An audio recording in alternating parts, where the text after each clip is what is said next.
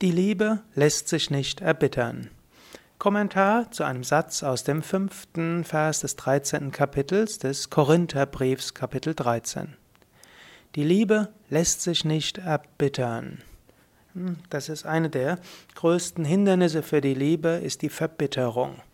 Wie kommt es zu einer Verbitterung? Du fühlst dich ungerecht behandelt. Du fühlst, dass etwas passiert ist, was nicht richtig ist. Du bist enttäuscht. Indem du enttäuscht bist, hm, wirst du verbittert. Wenn du mal verbittert wirst, dann ist es schwierig. Man weiß heute, dass bei vielen Menschen, die ins Burnout geraten, mehreres zusammenkommt. Das erste ist natürlich Stress im Alltag. Das zweite ist hohes Anspruchsniveau an sich und an andere. Das dritte ist auch ein starkes Leistungsorientierung. Dann kommt aber das vierte noch dazu, eine große Enttäuschung und eine Erbitterung. Irgendetwas hat einen Menschen verbittert und dann plötzlich diese hohe Leistungsorientierung und dieser hohe Anspruch ist plötzlich schal und fade, ist nicht mehr die Begeisterung, nicht mehr der Enthusiasmus, nicht mehr die Liebe dabei. Und so ist es wichtig, dass du dir bewusst bist, wann wirst du verbittert, wann ist aus einer Enttäuschung eine Verbitterung geworden. Werde nicht verbittert, wer sei voller Liebe. Und wenn du voller Liebe bist, dann kommt auch die Verbitterung nicht.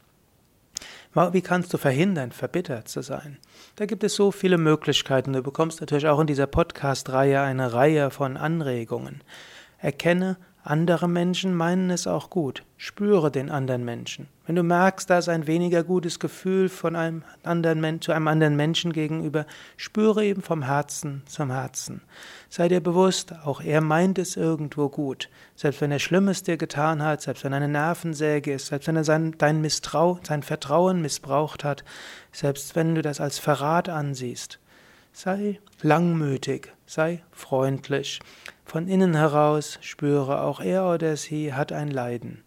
Erkenne auch, auch du selbst magst Gründe haben, dass du traurig bist. Du magst Gründe haben, dass du leidest. Du magst Gründe haben, dass du tief verletzt bist. Auch das ist alles okay. Liebe zur Liebe gehört auch, sich von Gefühlen auch mal übermannen zu lassen. Das ist auch alles okay. Aber lass dich nicht erbittern, sondern tief vom Herzen her, gib der Liebe eine Chance, immer wieder von neuem. Für die nächste Woche sei dir bewusst, gibt es irgendetwas, wo du verbittert bist gegenüber dem einen oder anderen Mitmenschen. Und vielleicht kannst du es zum Vorsatz machen, ihm oder ihr gegenüber wieder Liebe zu spüren. Vielleicht kannst du es zum Vorsatz machen, vom Herzen her dich zu verbinden mit dem anderen Menschen. Vielleicht kannst du überlegen, wie wieder deine Seele mit der anderen Seele sich in Liebe verbinden kann.